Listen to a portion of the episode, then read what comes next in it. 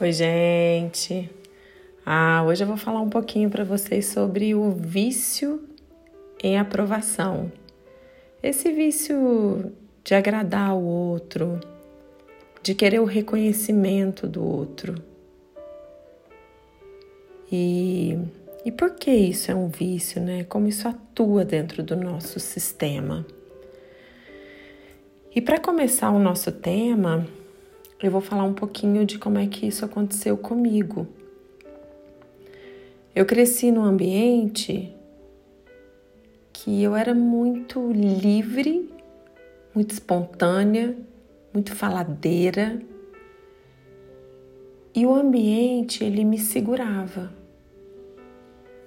O ambiente, ele me emitia uma informação de que eu era muito perigosa que ser livre, que ser falante, que ser espontânea era perigoso, porque talvez pudesse não agradar o outro.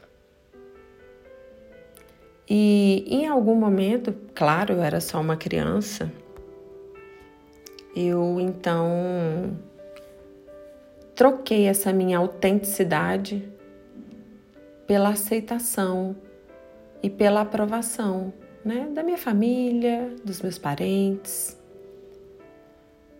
E foi nesse momento que eu parei de me ouvir, de me sentir. E comecei então a colocar o outro como referência, aonde eu tinha que corresponder a esse outro.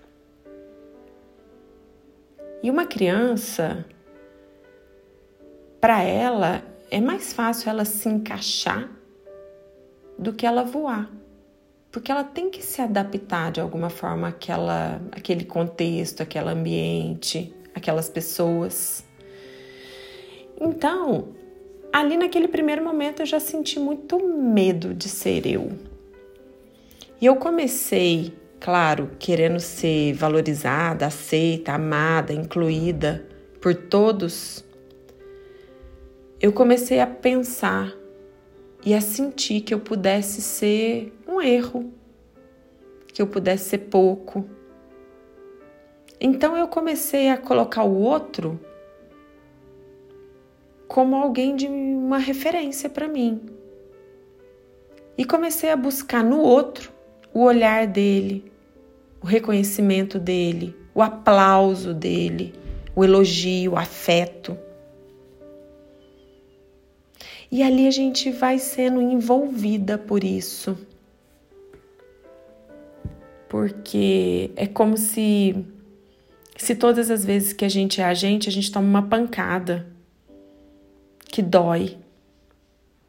Então a gente vai se encaixando, a gente se espreme para caber, para receber essa aprovação.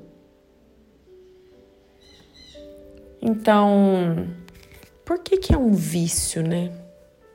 Porque vício é tudo aquilo que nos controla. Tudo aquilo que, que me domina é um vício, como uma droga. E eu fiquei viciada em agradar, em receber a aprovação. Como se eu não pudesse viver sem isso mesmo.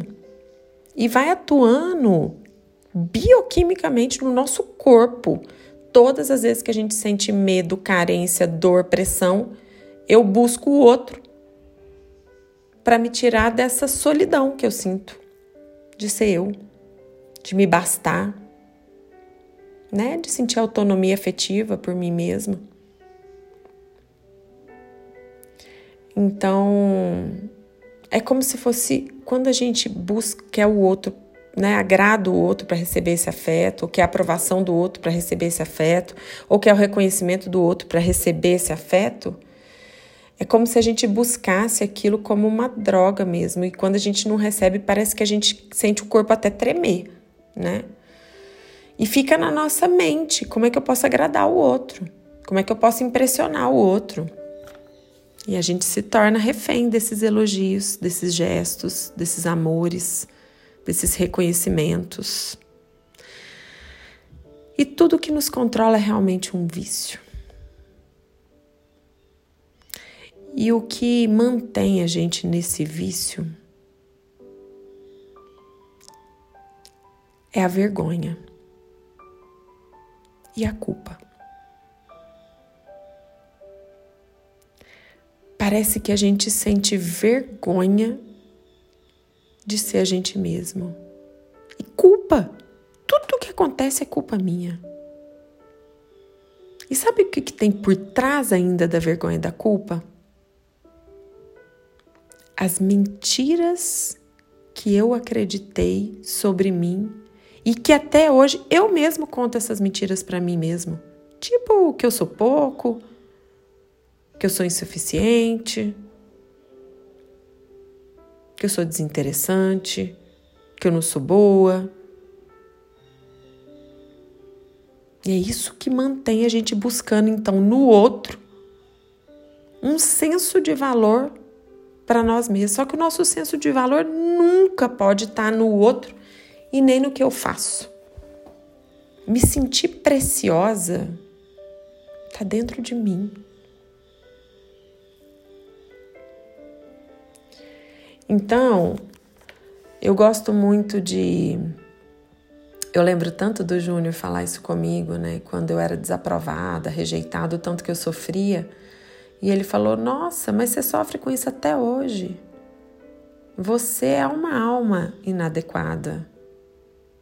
Alma inadequada, gente, é aquela que não se adequa, que não espreme para ficar cabendo. E é verdade, né? Eu acho que a gente pode ser essa alma que é o que é. Eu não faço as coisas para ofender e nem para afastar ninguém. É que a minha alma ela vibra e se manifesta dessa forma. É uma alma selvagem é uma alma disruptiva. É uma alma que quer ser livre livre de padrões, de modelos, de olhares, de julgamentos, de opiniões. Eu só quero ser. Eu quero ser amor, paz. Eu quero ser em Deus. Eu quero ser com o meu próximo. Eu quero caminhar em direção à união, à fraternidade. E aí eu gosto muito, né, de estudar o evangelho. E eu gosto muito dessa referência desse líder que é Jesus. E Jesus ele sabia quem ele era em Deus. Ele não gastava o tempo dele, a energia dele tentando provar quem ele era. Ele não gastou nem tempo e energia nem em agradar. Ele fazia o que precisava ser feito. Ele não gastou nem o tempo nem a energia nem para se defender de tudo que ele foi acusado. Mas em Deus, ele se sentia seguro, confiante, digno.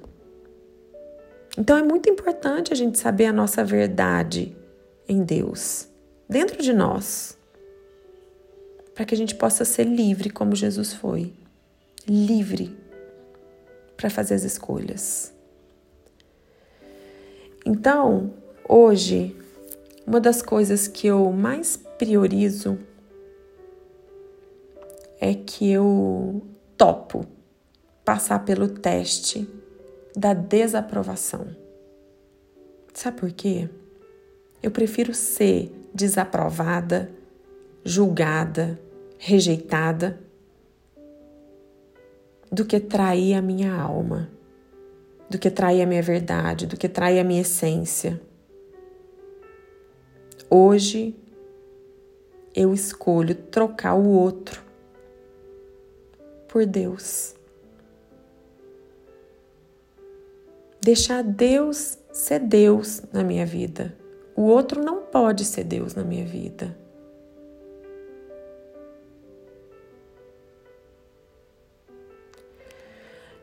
Hoje eu escolho também focar conscientemente no meu positivo, no que eu tenho de bom.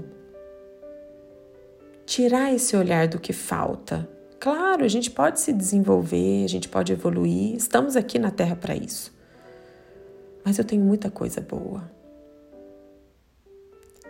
Então, hoje também eu escolho perder esse medo de ser eu. E aí eu te pergunto: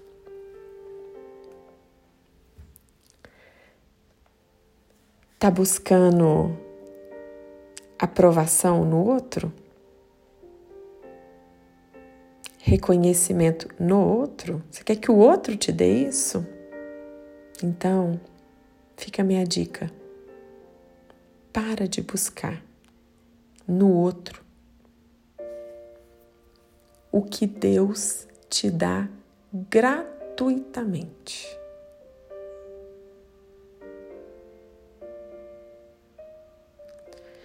Começa a tirar o poder que você deu para o outro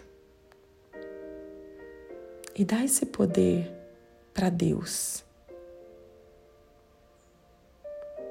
É a única forma do outro perder a força e de você recuperar todo o amor, toda a confiança, toda a dignidade e toda a segurança de ser você em Deus. Espero que faça sentido para você. Um beijo e fiquem com Deus.